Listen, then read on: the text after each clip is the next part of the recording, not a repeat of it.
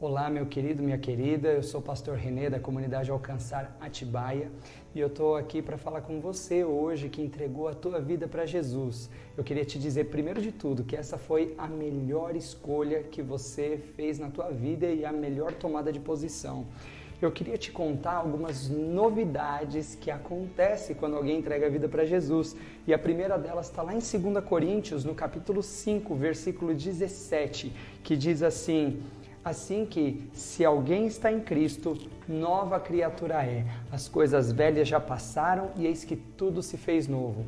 Então, eu não sei como é que está a tua vida, eu não sei como que está a tua história, mas eu quero te falar que para Deus, o que aconteceu deste momento para trás não importa mais ele tem um amor muito grande e ele perdoa os teus pecados. O que é entregar a vida para Jesus?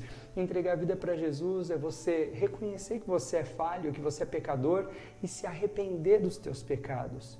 Entender que o sacrifício na cruz de Jesus Cristo foi por você, ele derramou sangue para perdoar os teus pecados e ele ressuscitou o terceiro dia. E quando você entende isso e acredita nisso e você decide se posicionar em Deus, a Bíblia fala que você passa a ser filho de Deus e que as coisas velhas, elas já passaram e agora tudo se fez novo. Isso é uma grande notícia. Por quê? Porque agora você não precisa mais viver como você vivia antes. Você não precisa mais responder como você respondia antes. Você não precisa mais dizer os palavrões, talvez que você dizia antes, ou vestir algumas roupas, ou querer ser aceito, porque você é aceito por Jesus Cristo. Essa é a primeira novidade. A segunda novidade que eu queria dizer para você, ela é muito legal. Ela está lá em Josué, no capítulo 1, versículo de número 8, que diz assim: Não se aparte da tua boca o livro desta lei, antes medita nela de dia e de noite, para fazer tudo quanto nela está escrito a fim de que sejas bem-sucedido, feliz e próspero por onde quer que andares. Você consegue entender isso, meu querido? Isso é precioso, por quê? Porque a maioria das pessoas na humanidade, tudo o que elas queriam eram ser felizes, ser bem-sucedidas e prósperas no que elas fizessem. E a Bíblia aqui ela está dando um, um parecer de Deus, o ponto de vista de Deus. Ou seja, se você fizer.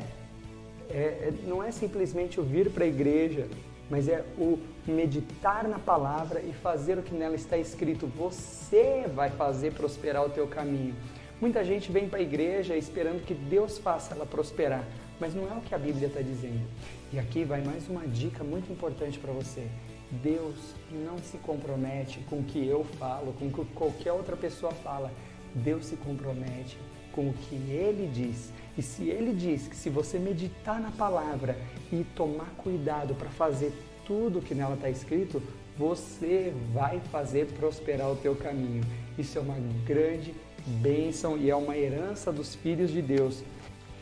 E a terceira novidade está lá em 1 João, no capítulo 5, verso de número 13, que diz assim: Estas coisas vos escrevi para que credes no nome do Filho de Deus, que é Jesus, e para saberdes que tendes a vida eterna. Ou seja, quando você entrega a tua vida para Jesus, se arrepende dos seus pecados e você decide levar uma vida do modo de Deus, a partir do ponto de vista de Deus, a Bíblia diz: para saberdes que tendes a vida eterna. Ou seja, você pode ter certeza da vida eterna. Por quê? Porque Deus ele se compromete com o que ele diz. Isso é maravilhoso.